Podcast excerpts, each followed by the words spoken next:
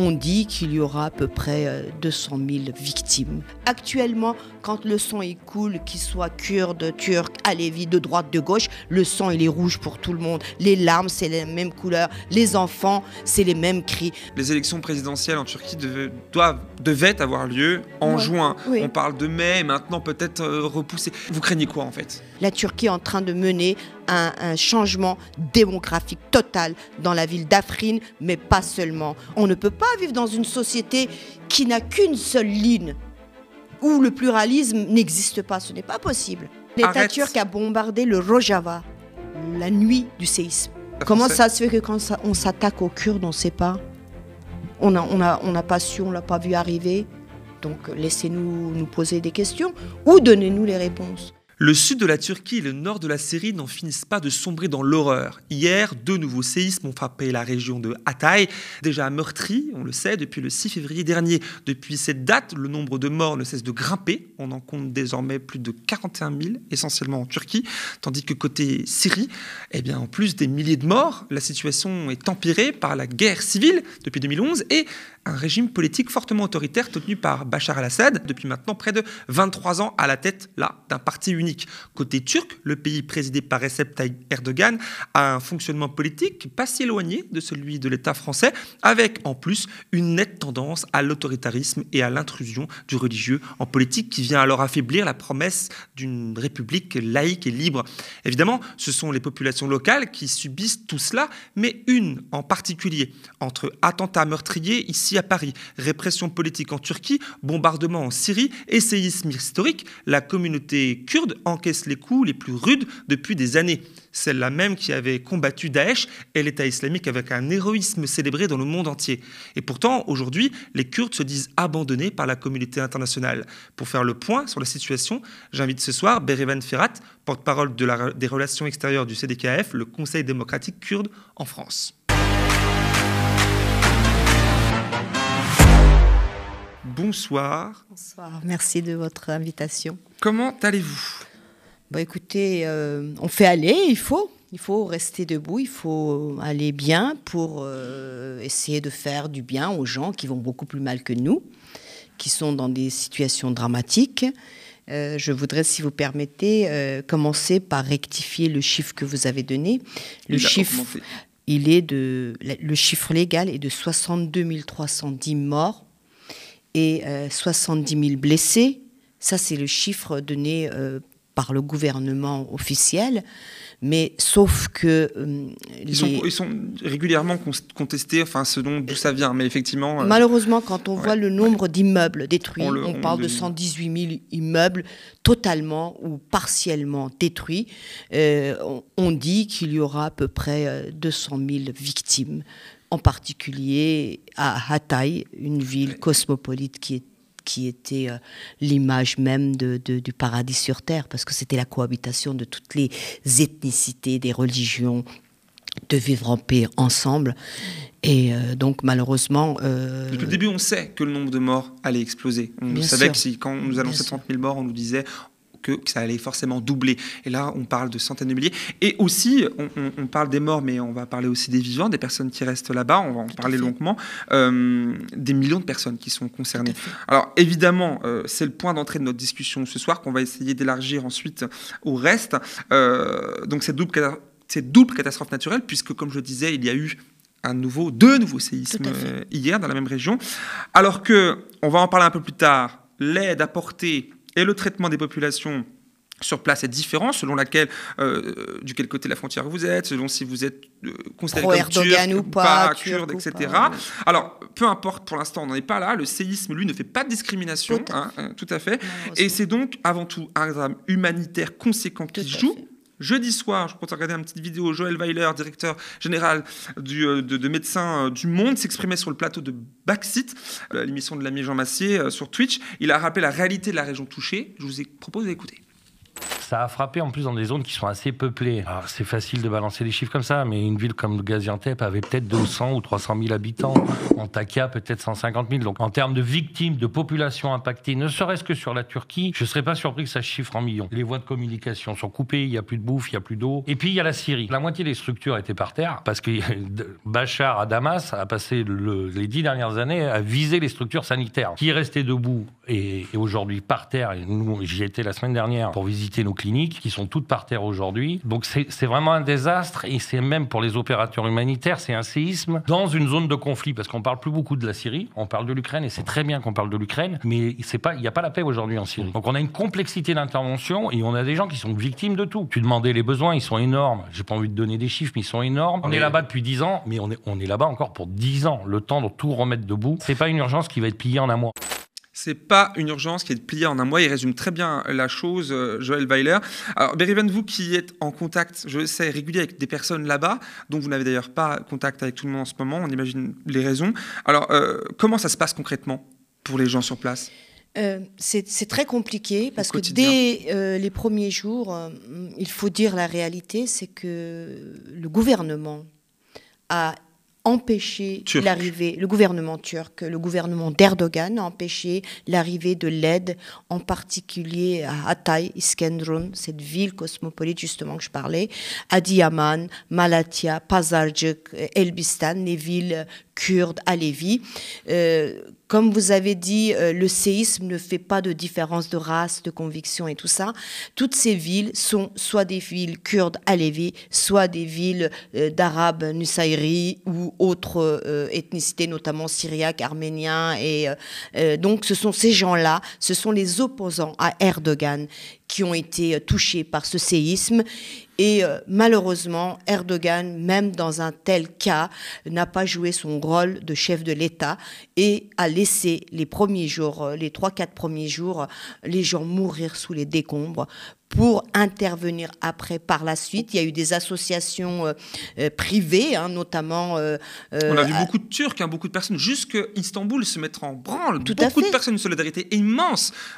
Au niveau de la population, certes, mais le, par exemple, Escandron a été complètement isolé pendant plusieurs jours. Les routes étaient touchées, l'aéroport était touché, donc c'était complètement isolé. Il n'y avait pas d'électricité, il n'y avait rien, et ce sont des civils ou des associations civiles de comment montées par des, des chanteurs, notamment euh, euh, un chanteur assez euh, populaire, qui sont arrivés sur place pour essayer de sortir les vivants des décombres.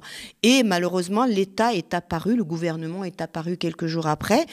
beaucoup l'ont dit, malheureusement, on le dit toujours aujourd'hui, hein, il y a eu un, député du CHP qui l'a dit ce matin, du HDP aussi, qui l'ont dit, ils ont vraiment laissé la population mourir. Une défaillance de l'État euh, turc. c'est pas une défaillance, c'est une prise de position. C'est une prise de position, c'est pas une défaillance. On peut l'imaginer avec le fait, comme il le disait à l'instant, les infrastructures sont tout à terre. Bien sûr, et ça fait plus de 20 ans que Erdogan, son gouvernement prélève des impôts contre le séisme par exemple, personne ne se pose la question, mais où sont partis euh, ces impôts? Il y a une impréparation. Voilà, personne ne dit pourquoi, par exemple, on met en avant. Ça, c'est un point qu'il faudrait qu'on le dise. On met en avant les, euh, entrepreneurs qui ont construit ces immeubles, mais personne ne dit que c'est Erdogan qui a donné l'autorisation en 2018 de ce changement euh, de, du code de l'urbanisme, autorisant quiconque à construire partout et n'importe où des logements de, de plusieurs étages qui se sont écroulés comme des châteaux de paille.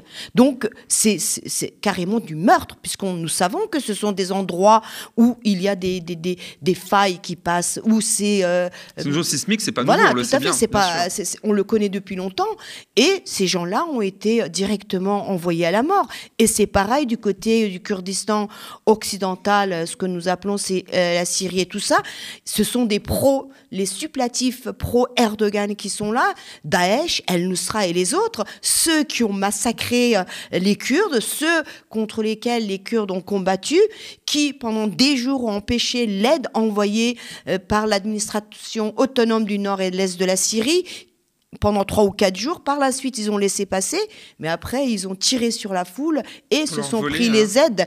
et donc, la population est complètement laissée à l'abandon. Euh, les débris, comment je veux dire, euh, les immeubles sont toujours là, les gens sont, les corps sont en train de pourrir. Il y a des maladies qui commencent à se propager, des maladies contagieuses. Il y a l'eau qui est contaminée. Il va y avoir des maladies euh, du genre choléra et tout ça.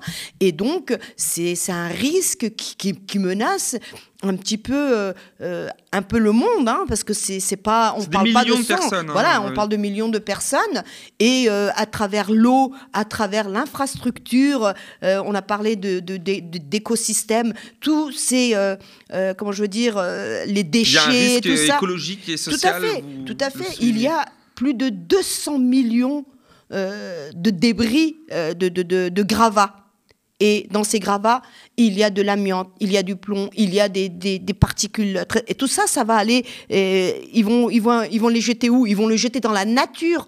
Et tout ça, c'est la terre qui va l'absorber et va nous le distribuer dans quelques années euh, à coup de, de, maladie ou à coup de, de, Donc tout ça, il faut, il faut voir, il faut se dire que c'est aussi notre problème à nous ici en France. Bien sûr, sans prendre la mesure, et c'est bien complexe. D'ailleurs, depuis le drame, ça fait déjà plus de deux semaines, les, les aides internationales s'organisent, mais avec difficulté, on va le voir. On va, je propose d'écouter Lucille Marbeau, qui est responsable adjointe de la communication du CICR, du, donc de la Croix-Rouge en France, et Hélène Michalak, elle directrice de l'ONG Voice. Elles en parlent aussi sur le plateau de Baxi jeudi la complexité sur la Syrie par rapport à la, Turquie, c'est que nous, par exemple, le Comité international de la Croix-Rouge, on n'a pas accès partout. Il faut pouvoir acheminer l'aide mm. là où les personnes en ont le plus besoin. Et ça, c'est vraiment aussi une complexité en plus, en fait, en, en, Syrie, du fait du conflit. C'est que nous, au bout d'un moment, tout le travail, c'est de négocier avec toutes les parties, de nous laisser passer. L'assistance humanitaire, c'est un droit, mais ça se négocie avec les gens, les porteurs d'armes. Je suis en contact avec euh, plusieurs groupes syriens avec qui j'ai travaillé quand j'étais à Gaziantep, notamment des médecins, des secouristes, des ingénieurs, des gens comme vous et moi qui, dès le lendemain du séisme, ont commencé à aider parce que la réponse en Syrie repose principalement sur les groupes nationaux, sur les ONG syriennes. C'est eux qui s'occupent de soigner et euh, c'est pour ça que j'ai fait cette cagnotte pour leur envoyer de l'argent, notamment pour payer l'essence pour les ambulances, mais aussi acheter des biens de première nécessité, acheter des médicaments, acheter des couvertures. Je sais pas si tout le monde est au courant, mais le système bancaire en Syrie ne fonctionne plus. Donc euh, on est obligé d'envoyer du cash via des systèmes euh, de transfert informel et les gens achètent les choses sur place. C'est vraiment quelque chose d'énorme qui se passe là-bas. On n'a peut-être pas encore pris toute la mesure de la chose. Et on voit ici que différents appels aux dons sont organisés, mais on a, on a pu l'entendre, le lire à droite à gauche, que des doutes sérieux, vous l'avez souligné tout à l'heure, progressent quant à la réalité de l'usage des sommes récoltées selon l'endroit. Alors, on, parle d'un système bancaire à terre, comme à l'instant en Syrie, qui rend impossible les transactions informatiques, ou encore d'un État turc qui prendrait le contrôle avec son armée d'une partie des sommes ou des biens envoyés et qui ferait de la discrimination. Euh, qui vient donc, en fait, selon les populations, euh, envers les populations victimes du séisme. Bérivan, qu'en est-il vraiment sur place? Comment on, mesure? Comment ça s'illustre cette discrimination éventuelle-là? Euh, On l'a vu directement. On a eu, euh, malheureusement, dans notre communauté, dans le, autour du Conseil démocratique kurde en France, il y a beaucoup, beaucoup de personnes qui ont des dizaines, 30, 40, 50 personnes, des membres de leur famille dans tous les sens du terme, qui sont victimes, qui sont victimes euh, du séisme, qui sont décédés, qui sont toujours sous les décombres. Euh, les plupart sont des réfugiés politiques, ne peuvent même pas aller là-bas. Vous, vous imaginez la souffrance. Ils sont bloqués et ceux qui peuvent aller sont allés. Ils ont amené de l'aide euh, financière, ils ont amené des poids lourds. au troisième jour du séisme, des poids lourds étaient sur place. Sauf que le prétexte qui a été donné à ceux qui avaient euh, pendant des jours récolté, acheté euh, des couvertures ou récolté des, vêtements et tout ça, on a dit on n'accepte pas des produits utilisés pour des risques de maladie, alors que les gens meurent de froid. Hein, on est, Faut le dire. Voilà, on, nous sommes en hiver, il, neige, il neige, il neige. Et s'il y a eu encore des gens qui sont sortis, qui ont été sortis vivants au bout de 12-13 jours, c'est parce qu'il neigeait, parce qu'il y avait de l'eau qui ruisselait dans les décombres et ils ont pu vivre de cette façon. Euh, ces camions les, les, euh, ont été vidés, les biens ont été incendiés, ont été brûlés par l'État turc. Ils ont été brûlés par l'État turc et à Gaziantep justement, hein, tout à l'heure l'ami en parlait, eh l'État a saisi les biens qui ont été envoyés par la population, par les civils, pour que ce soit distribué sans distinction de race, sans distinction religieuse, sans distinction de, de, de, de pensée politique, que ce soit simplement distribué, voilà, distribué aux victimes, peu importe quel, actuellement, quand le sang est cool, qu'il soit kurde, turc, alévi, de droite, de gauche, le sang il est rouge pour tout le monde. Les larmes, c'est les mêmes couleurs. Les enfants, c'est les mêmes cris. Donc, c'est en partant de cet esprit-là que nous, les Kurdes d'Europe, de France, mais aussi d'ailleurs. Nous avons entamé euh, plusieurs cagnottes. Oui, parce que malheureusement. une, là, que le CDKF met en avant. Oui, nous euh, avons, euh, via le Soleil Rouge. Soleil rouge ouais. Voilà, Rojasol, qui est le Soleil Rouge du Kurdistan, qui transmet les aides là-bas et c'est distribué via les maisons des Alévis, via des syndicats d'enseignants, notamment divers syndicats, des fonctionnaires qui réussissent à dispatcher ça euh, sans faire de distinction euh, pour les sinistrés, mais aussi du côté euh, syrien. nous faisons tous les efforts possibles pour que ceux qui, parce que c'est juste à la frontière, hein, nous avons de ce côté-là les Kurdes, par exemple de Gaziantep, de l'autre côté, il y a le Rojava, il y a les Kurdes qui ont été victimes de l'autre côté. Donc on réussit aussi d'une façon ou d'une autre à les aider. Là, voilà. Comment ça se passe justement? Est-ce que c'est facile? Non, c'est c'est très difficile et je vous assure, ceux qui essaient d'amener de, les aides, ils y vont au prix de leur vie. Il y a eu des, des, camions d'aide qui ont été envoyés par euh, l'administration autonome du nord et l'est de la Syrie. Les conducteurs, les chauffeurs qui ont été, qui ont amené ces aides jusqu'à Afrin, y ont été au prix de leur vie en pensant que s'ils se font arrêter par les euh, El Nusra, Daesh et les autres, les supplétifs turcs, ils se feraient exécuter, ils se feraient décapiter, mais ils sont y allés quand même.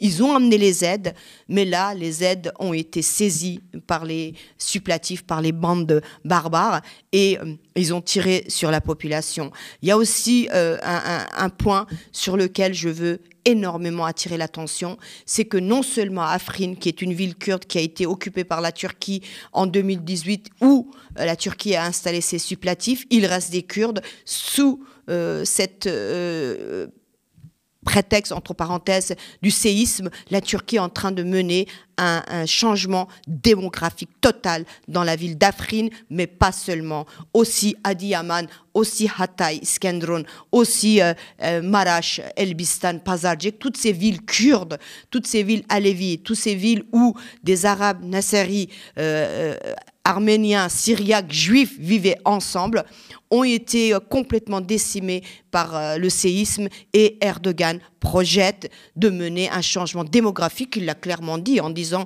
ces gens-là, on va les installer dans d'autres villes et on va complètement raser les villes et installer des nouveaux logements de nombre de 200 000 en un an. Euh, il va le reconstruire sur euh, le même terrain sismique pour euh, que dans 10, 15, 20 ans, peu importe s'il voilà.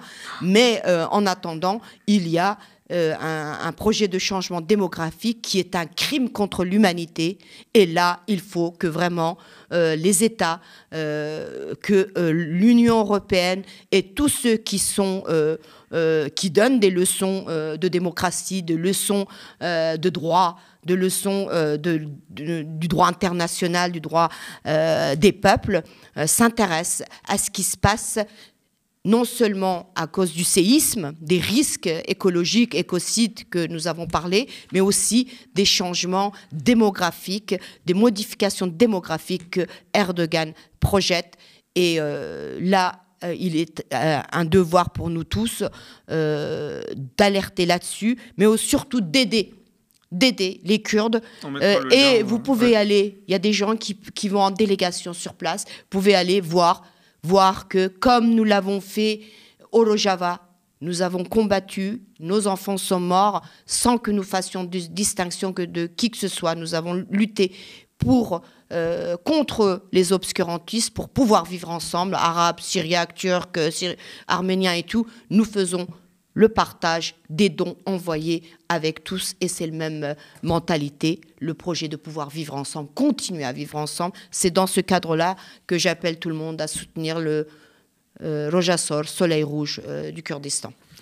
Alors, comme je disais dans l'introduction, euh, la communauté kurde, là, qui est plurielle, n'a pas eu besoin de ces quatre séismes pour faire face à l'horreur. La guerre civile en Syrie, on l'a dit, doublé des bombardements turcs visant notamment les lieux investis par le PKK, le Parti travailleur du Kurdistan, et ses alliés considérés comme organisation terroriste, faut le dire, par la Turquie, certes, on le comprend, mais aussi par l'Union européenne. Euh, on y reviendra un peu plus tard. D'ailleurs, le PKK a annoncé dès les premiers séismes euh, suspendre ses activités. Euh, mais est-ce que, à l'opposé, l'État turc, lui, L'État turc a bombardé le Rojava la nuit du séisme, au moment où il y avait le séisme. Pas de trêve pour l'État turc? Non, il, y a eu, il a bombardé Kobané en visant un des militants euh, du, de la lutte démocratique là-bas et a bombardé plusieurs fois. Euh, il y a eu 75 bombardements depuis le tremblement de terre. La Turquie n'arrête pas, bombarde le Rojava, bombarde euh, la Syrie, bombarde les Kurdes, continue la guerre contre les Kurdes. Les Kurdes meurent là, ils les tuent de l'autre côté. Il n'y a pas de trêve alors qu'on dit le PKK est une organisation terroriste. Vous savez, reconnu comme ça, même par la France. non, mais vous savez, toutes les organisations ou tout euh, organisme qui lutte pour les droits fondamentaux de son peuple, au, au départ est toujours considéré comme euh, euh, terroriste parce qu'il y a les intérêts du réel politique, il y a les intérêts du moment. je le dis toujours, mais l'FLNC de Nelson Mandela, était une organisation terroriste. Il y a Arafat. Oui, il y a Arafat, l'OLP, euh, les résistants, les communards, tout ça, c'était des terroristes, alors que ce sont le nord de la France maintenant. Hein, les Kurdes, euh, toutes les Kurdes sont criminalisées en criminalisant le PKK. Le PKK mène une lutte légitime. Il ne combat pas les civils. Il combat contre l'armée turque qui ne reconnaît pas le droit de vivre au peuple kurde. La preuve, la preuve, regardez pendant le séisme, même pendant le séisme, un, catastrophe naturelle, les Kurdes sont discriminés, sont malmenés, sont attaqués. On les laisse mourir. il faut rappeler quand même que Erdogan, ayant, il y a quelques mois, en novembre 2022, attribué l'attentat horrible et meurtrier d'Istanbul au PKK et donc par extension aux Kurdes. Et c'est pour ça qu'il... Euh.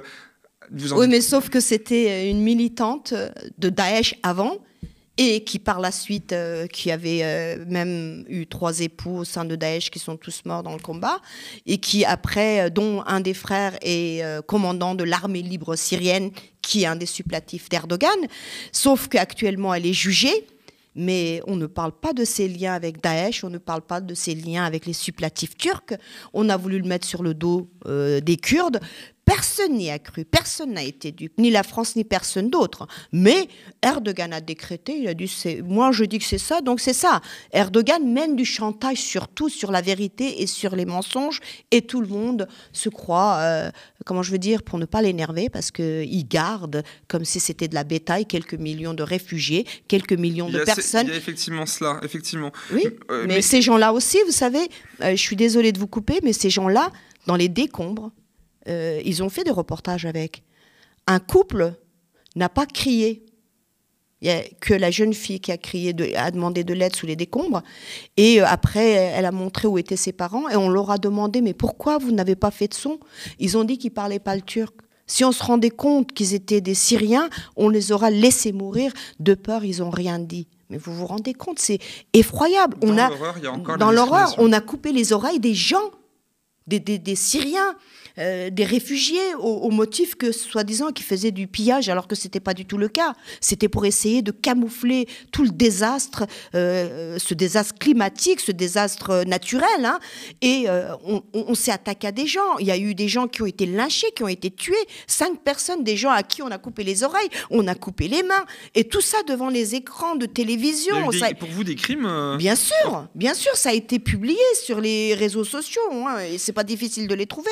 Donc, euh, dans des conditions comme ça, euh, on a parqué des millions de personnes comme de la bétail là-bas. On se dit, ils sont là-bas, peu importe ce qu'ils vivent, nous on est tranquille, on a l'esprit tranquille parce qu'on paye la Turquie. Mais c'est immonde. Oui, ça c'est le, sur le terrain migratoire. On en parlera juste après. J'ai prévu de, l'aborder ce sujet, mais là, j'aimerais savoir en fait là comment. On, rappelons que les élections, les élections présidentielles en Turquie devaient, doivent, devaient avoir lieu en juin. On parle de mai, maintenant peut-être euh, repoussé. Est-ce que, est-ce que cette situation-là, d'ailleurs, on imagine que ces régions ne sont pas pro-Erdogan. Euh, comment, comment, vous craignez quoi en fait? Eh bien là, il y a... avoir lieu une, élection On parle de deux, à peu près 200 000 personnes sous les décombres. Les chiffres euh, exacts ne seront jamais donnés par la Turquie. Hein. Mais quand on dit 200 000 personnes impactées, on parle de plusieurs millions de personnes qui sont touchées. Donc ce sont des personnes qui vont être déplacées, puisque là actuellement, euh, tous les immeubles, on parle de 138 000 immeubles qui sont complètement détruits. Il y a 35 000 immeubles qui vont être détruits, à, Diyarbakir, Ahmed. Donc tous ces gens-là vont euh, partir dans d'autres villes. Ils n'auront pas le temps de s'inscrire, de, Donc ce sont des gens qui ne vont pas pouvoir voter et qui ne sont pas pro-Erdogan. Donc mener euh, des élections dans ces conditions. C'est pour ça qu'ils souhaitent repousser dans, à un an pour justement permettre aux élections d'avoir lieu démocratiquement pas, pas vraiment. il va gagner un an automatiquement. Vous savez, et tout, pourquoi il saisit tous ces dons? Pourquoi les soldats ça aussi, hein, il y a les images, il y a les vidéos. Pourquoi ces soldats vident les camions, les transportent dans des véhicules euh, civils pour les déplacer, pour les voler? C'est pas pour eux qu'ils les volent, ces soldats. Ils les volent demain ils vont mettre l'étiquette de l'AKP et ils vont le distribuer pour obtenir des votes, comme ça a été le ils cas. Les voix comme ça, voilà, comme ça a été le cas avec les pâtes, le thé et tout ça. Donc Erdogan projette euh, un changement démographique total sur la région et de cette façon de pouvoir euh, se débarrasser des Kurdes à Lévis, des opposants, parce que Erdogan est islamiste, les Kurdes ne sont pas islamistes. ils sont croyants, mais euh, ils sont clairvoyants avant tout. Ils savent vivre la religion euh, dans le cerf privé. Il en est de même pour les Nasseri, les, ceux qui habitent euh, à Taï et tout ça. Et ce sont des gens qui conviennent pas à Erdogan. Ils sont ni turcs ni sunnites. Et Erdogan défend les Turcs et les sunnites qui sont aussi un peu dans, dans, le cadre, excusez-moi l'expression, je ne veux pas en aucun cas dire du mal du peuple turc, mais je parle de ceux qui suivent à la lettre Erdogan, le régime, euh, d'Erdogan, euh, il veut mener à bien son troupeau. Donc euh, le reste, il s'en fout. Et on entend du coup la communauté kurde, plus précisément celle du Kurdistan là-bas, parce qu'on va, on va mm. finir par en parler de celle qui, ben, dont fait partie en France, parce qu'il y a des choses à dire ici aussi, euh, se sentir abandonné par la communauté internationale. Est-ce que c'est le sentiment qui domine aujourd'hui? Vous le sentez, vous, ce, sentiment-là d'abandon? Euh, moi, personnellement. Euh, Pas forcément vous personnellement ici, mais les personnes que vous connaissez là-bas, les personnes là-bas, est-ce qu'elles se sentent abandonnées encore je, me dis, je dis personnellement parce que moi, avec les gens avec qui euh, je discute, ou j'ai eu l'occasion aussi d'aller au Rojava et euh, ailleurs au Kurdistan, on s'est jamais senti soutenu. On a été contraint, on, a combattu. Même pendant la période où les femmes kurdes. Non, on a combattu l'ennemi numéro un du monde du monde, hein. c'était de l'univers, d'accord? Donc l'ennemi de la France, l'ennemi de l'Allemagne, de l'Europe, de l'Occident. Et là, on, a, on nous a applaudi. On a dit, wow, des braves. Mais pendant qu'on nous applaudissait là-bas, pendant que nous étions en train de mourir, nos enfants étaient en train de mourir, la prunelle de nos yeux était sous terre. Ici, nous étions tout de même qualifiés de terroristes. Là-bas, nous sommes des, héros, des femmes euh, exceptionnelles, une fois ces mêmes personnes hein, qui nous qualifient d'exceptionnels là-bas arrivent sur le territoire français, ils nous qualifient de terroristes parce que les intérêts du réel politique reprennent le dessus. Mais sauf que les Kurdes n'ont jamais demandé à être soutenus par qui que ce soit. Ils ont demandé à ce que les textes, les conventions internationales signées par la France, par l'Europe, par l'Occident, par l'OTAN, par l'ONU, soit aussi appliqué pour les Kurdes, c'est aussi simple que ça. Mhm. On ne peut pas parler de droit des peuples à l'autodétermination, le droit des peuples à vivre dignement. Là où ils vivent. Voilà. Avoir ce droit pour euh, Paul, Jacques en France, un droit légitime, le considérer comme un droit légitime, et ne pas considérer ce droit légitime pour Berivan, euh, Hassan et compagnie. Pourquoi? De quel droit? Qu'est-ce que vous avez de plus que ces gens-là qui vivent depuis des centaines d'années, des milliers d'années sur ces terres en Mésopotamie? Pourquoi ils n'ont pas le droit de vivre sur leurs terres dignement? Les Kurdes demandent un pays aujourd'hui? On ne demande pas un, un pays. On voit l'état des pays, des États-nations, ce qu'on appelle États-nations. C'est une seule langue, un seul drapeau, une seule pensée, une seule idéologie. Nous voulons une société, ce que nous appelons une nation démocratique.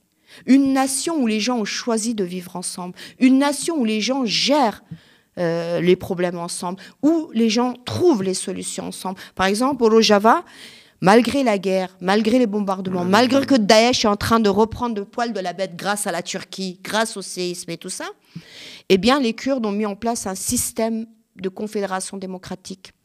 Un du communalisme. Voilà, un système pour gérer la société en partant d'en bas jusqu'en haut. Pas le contraire, pas ceux qui sont en haut nous donnent des directives à suivre, mais ce sont au niveau local que nous prenons les décisions pour résoudre nos problèmes. Et si vraiment ça va pas, au fur et à mesure ça monte jusqu'à ce que nous puissions trouver une. C'est la démocratie participative et c'est la démocratie de pouvoir vivre, le choix surtout de pouvoir vivre ensemble, peu importe l'ethnicité, peu importe la religion, peu importe. Alors qu'en France, on parle d'islamophobie, qu'on n'arrive pas à gérer euh, le problème de quelques... Nous, euh, nous sommes euh, d'une société où il y a beaucoup de musulmans, mais il y a aussi des, des chrétiens, des orthodoxes, des juifs. Nous arrivons à vivre ensemble sans qu'il y ait de problème au Moyen-Orient, mais ici en France, on n'y arrive pas. Donc on a des leçons, on n'a pas, je dirais pas des leçons, on a des choses à apprendre ici euh, à la société européenne, mais simplement, il faut d'abord apprendre que ce n'est pas avec la Turquie qu'il faut euh, euh, essayer de trouver des solutions pour pouvoir gérer la région, mais avec les Kurdes qui sont le visage comment de cette utopie là, de cette, pas seulement le visage de la lumière. La Turquie représente l'obscurité. La Turquie représente euh, pas seulement pour nous. Moi, je, suis française hein, aussi. Hein. Et hum, la Turquie, elle, elle me je régime d'Erdogan aujourd'hui. Je, je, mets de côté mon identité kurde. Je n'irai pas vivre dans un régime d'Erdogan qui est en train de systémiser radicalement, qui rejette toute différence, qui rejette toute euh, sensibilité autre que la sienne. Moi, j'ai besoin de, de, me disputer avec les amis de droite, de gauche, de centre. J'ai besoin de me disputer après, de me retrouver, de dire, bah écoute, on s'est disputé, ça, ça n'allait pas comme ça, mais au moins, même si nous ne sommes pas d'accord, nous luttons pour que la France aille mieux. Mais là-bas, il n'y a que lui qui décide, il n'y a que ses partisans qui décident. On ne, pas, on ne peut pas vivre dans une société qui n'a qu'une seule ligne, où le pluralisme n'existe pas. Ce n'est pas possible. Il est en danger. C'est vrai en Turquie que, ne serait-ce que l'antenne du média ne, pourrait pas exister, alors qu'il y a quelques années, ce n'était pas encore le cas.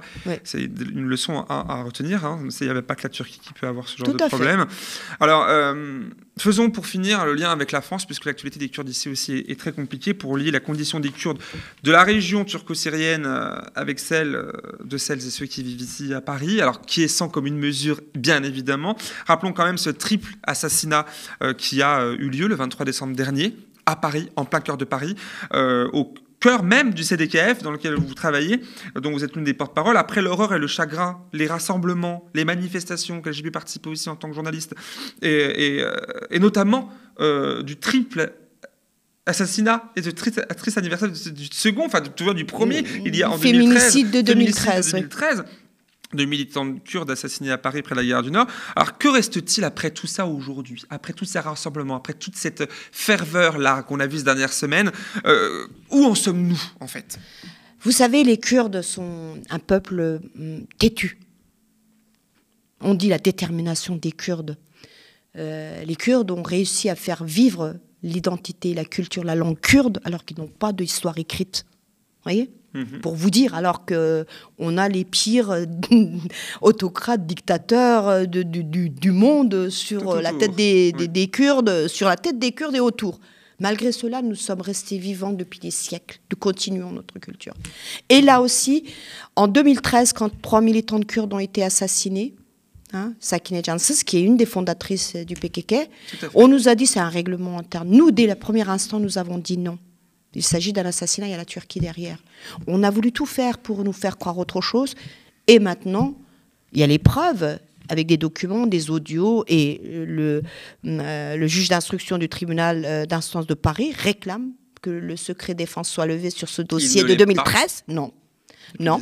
Non. Et Aucun gouvernement français n'a voulu. Non, personne n'a ce courage de sacrifier quelques diplomates qui ont soit pas fait leur travail ou soit euh, mal fait leur travail. Nous ne disons pas que la France est dans le coup, mais tant que le secret défense ne sera pas levé, tant que la justice ne sera pas rendue aux Kurdes, nous sommes en droit de nous poser la question, mais pourquoi?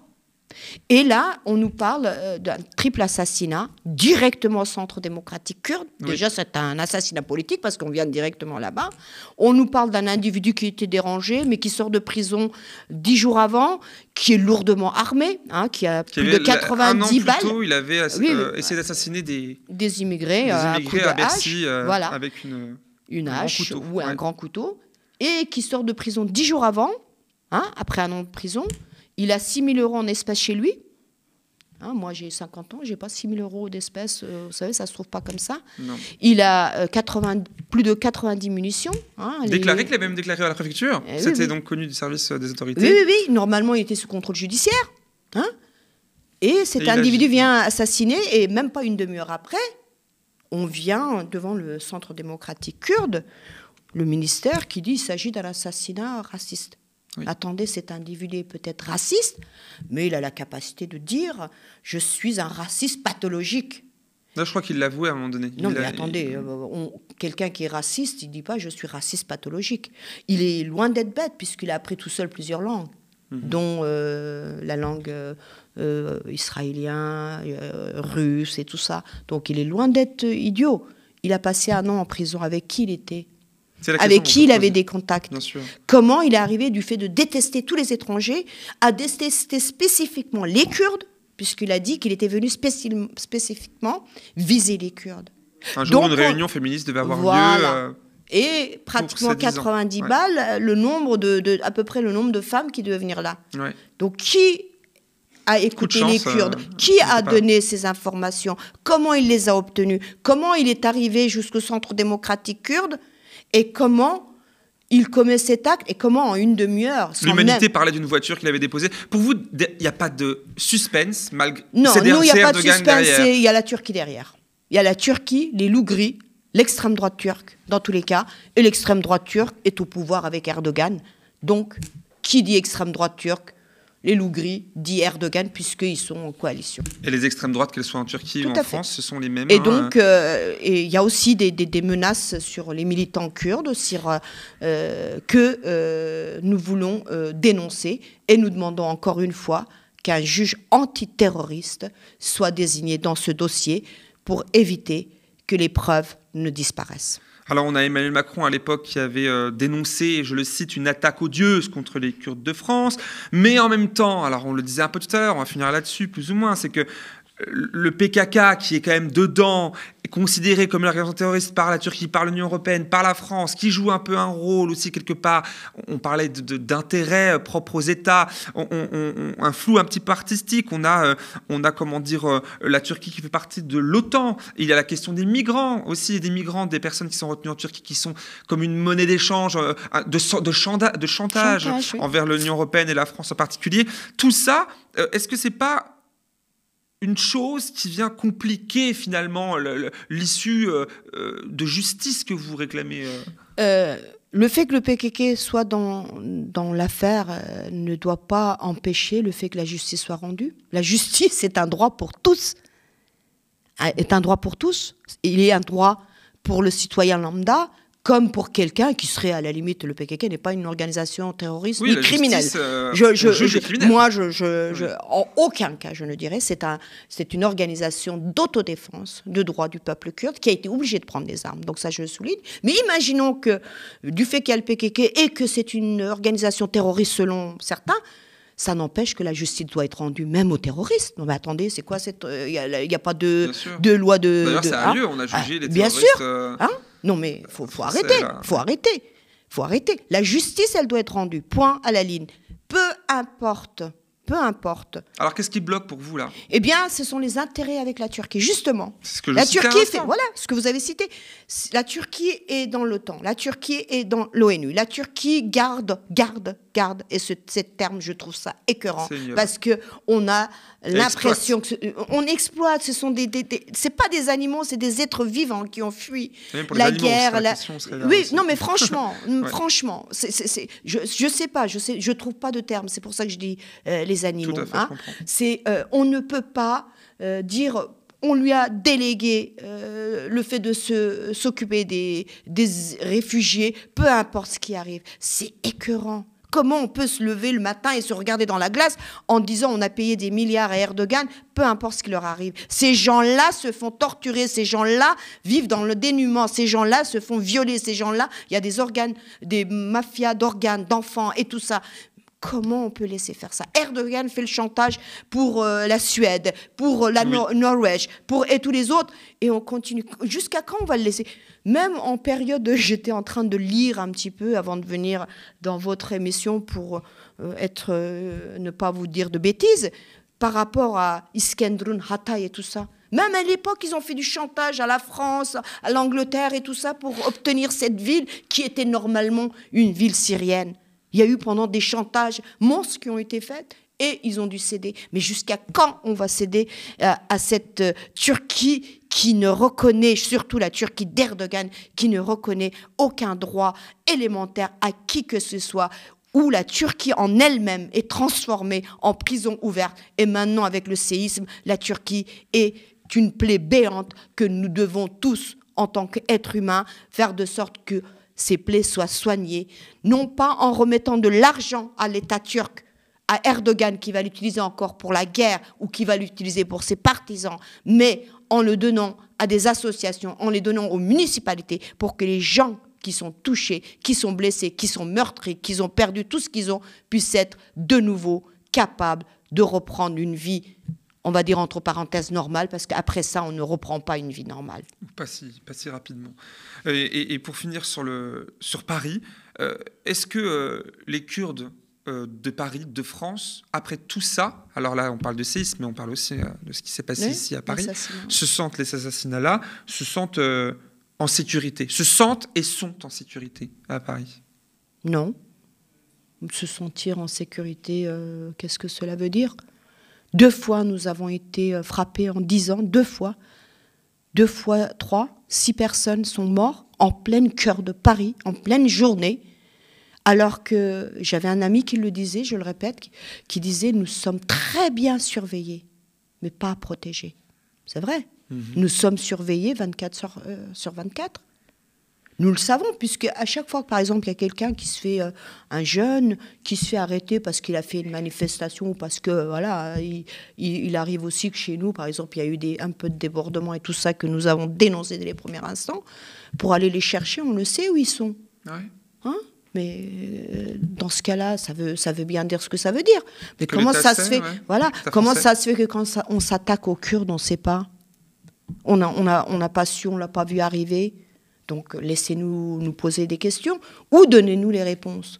Ici en France, je vous ai dit tout à l'heure, eh bien, il y a des centaines de Kurdes qui, pour avoir participé à des manifestations légales, des manifestations autorisées par la préfecture de police de Paris, voient leur demande d'asile, pas d'asile, pardon, de nationalité De- française, française, ouais. refusée parce que vous avez participé à une manifestation, mais la préfecture a donné l'autorisation. Dans ce cas-là, n'autorisez pas. Ou a été dans une association kurde qui est autorisée par la loi, qui est ouverte au public, qui est ouverte. Qu'est-ce que ça veut dire cette duplicité? À un moment donné, nous l'avons dit et nous le répétons, la France est en- dans l'obligation d'avoir une politique kurde envers les Kurdes. On ne peut pas les considérer comme les braves combattants, comme les meilleurs alliés et être au coude à coude avec les Kurdes dans le combat, les Kurdes du PKK, hein, Bien je sûr, le dis bien. oui, oui. Et de l'autre côté, une fois qu'on a traversé la frontière, qu'on est arrivé en France, dire pour les mêmes Kurdes, ce sont des terroristes. Je suis désolée. Donc, euh, dans ce cas-là, vous avez euh, une collaboration avec les terroristes. Je dirais ça dans ce cas-là. Je ne suis pas une terroriste. Je n'ai jamais fait de mal à personne, Mais je dis que les Kurdes ont été contraints de prendre les armes contre une armée régulière. Ils n'ont jamais visé les civils. Ni ici, personne ne peut dire en Europe que les Kurdes ont visé quoi que ce soit ou mené une acte euh, terroriste ou violente contre qui que ce soit. De quel droit la France qualifie les Kurdes du PKK de terroristes alors qu'ils n'ont jamais commis le moindre acte en France, en Europe? De quel droit? Parce que la Turquie a demandé La Turquie est un État terroriste qui condamne ses citoyens, qui les empêche de s'exprimer, qui les enferme dans les prisons, qui les pousse à quitter le pays parce qu'ils ne pensent pas pareil que le président. Là, c'est un, État terroriste. Quand est-ce qu'on va, va décider que la Turquie est un danger non seulement pour les citoyens de Turquie, tous les citoyens de Turquie, parce que ceux, les pro-Erdogan, ils sont en train de s'envenimer le cerveau, et les autres qui viennent en Europe, après, euh, non seulement ils viennent là, on ne leur donne pas l'asile, mais ils sont en train de mourir euh, dans les embarcations de fortune. Jusqu'à quand on va laisser faire ça? Le terroriste est là-bas. Nous, ici, que ce soit ici, que ce soit en Turquie, en Syrie, en Irak, en Iran, nous sommes dans notre plein droit de vouloir vivre dignement dans notre langue, dans notre identité, sur les terres de nos ancêtres. Moi, j'ai des amis qui sont décédés, mais les corps n'ont pas pu être amenés en Turquie parce qu'ils étaient réfugiés politiques et la Turquie refusait, alors que c'était leur ultime demande, ultime demande d'être enterrés sur la terre de leurs parents. Il faut arrêter de dire euh, non. Il y a une volonté d'écraser euh, tout, euh, comme vous l'avez dit tout à l'heure, effectivement. Alors pour finir vraiment, comment au niveau parisien, le CDKF a repris un peu la vie militante Est-ce qu'il y a des dates, des prochains rendez-vous, des projets Bien sûr. Nous avons, nous avons jamais cessé d'ailleurs. Hein. Nous avons euh, continué à mener euh, des activités euh, pour commémorer d'abord nos trois amis qui ont été tués, pour expliquer que surtout Evin De son vrai nom, Emine Kara, qui était une pionnière de la lutte des femmes kurdes. C'était une commandante qui avait combattu à Raqqa, notamment, avec les Arabes. Hein, qui, on a eu 2000 des nôtres qui sont morts là-bas à Raqqa. Qui a été assassiné du coup. Voilà, qui a été assassiné au CDKF le 23 euh, décembre. Après un refus d'ailleurs de ses papiers. Euh, oui, elle a eu un demande, sa demande d'asile rejetée par l'OFPRA et par la Commission du droit d'asile. Donc euh, ça aussi, ça, pose, ça, nous amène à nous poser des questions. Et nous avons euh, en particulier mené, euh, malgré cette souffrance, mené euh, la grande manifestation des 10 ans de l'assassinat des trois militantes kurdes de 2013, Sakine Janssens, Fidando Leila Shailemez, en janvier. Vous avez vu vous-même, c'était une manifestation vraiment très digne et extrêmement, avec beaucoup de participants. Et nous avons continué avec diverses activités et malheureusement, depuis le 6 février, nous travaillons d'arrache-pied pour euh, euh, le Rojassor, pour les associations, pour pouvoir récolter des dons, pour pouvoir envoyer des vivres, des radiateurs, des, euh, des tentes d'hiver, parce que je répète, c'est il neige là-bas, il fait extrêmement froid, hein. on arrive jusqu'à à moins 15, moins 20 dans la nuit, pour que ces gens-là puissent, puissent surmonter, surmonter, surmonter euh, le froid et l'abandon de l'État. Donc euh, nous continuons, nous, aurons, nous allons fêter euh, le Nouvel An kurde le 19 mars. Peu importe, ça sera à Villiers-le-Bel, peu importe, même si la souffrance nous fait mal. Peut-être que ça ne sera pas une fête grandiose comme nous le faisons tous les ans, avec tous les victimes que nous avons là, mais nous allons. Voilà, mais mhm. nous, nous, voulons tout de même célébrer la Journée internationale des femmes le 8 mars, le 21 mars, enfin le 19 mars pour le 21 mars, et continuer ainsi les activités, car nous disons que malgré toute ce qui nous arrive, euh, la résistance, c'est la meilleure chose, la meilleure réponse qu'on puisse donner, aussi bien aux catastrophes naturelles qu'aux catastrophes politiques. Merci beaucoup, Berivan Fiat, d'avoir été avec moi, avec nous ce soir. Avec grand plaisir. Je rappelle que vous êtes porte-parole des relations extérieures du CDKF, du Conseil démocratique kurde en France à Paris. Alors, à bientôt, bien évidemment. merci. Et quant à vous, là, chez vous, merci d'avoir suivi l'émission ce soir. C'est maintenant à vous de jouer. Likez, commentez, partagez et surtout abonnez-vous aux médias des 5 euros par mois sans engagement. Plus vous serez nombreux et nombreux, plus nous pourrons tenir et proposer une grille de lecture de l'actualité politique, évidemment, dans, euh, ben, différente dans le paysage audiovisuel français face aux CNews et autres BFM que vous connaissez. Rendez-vous sur le mediatv.fr pour passer le cap en trois clics. Merci beaucoup. Bonne soirée.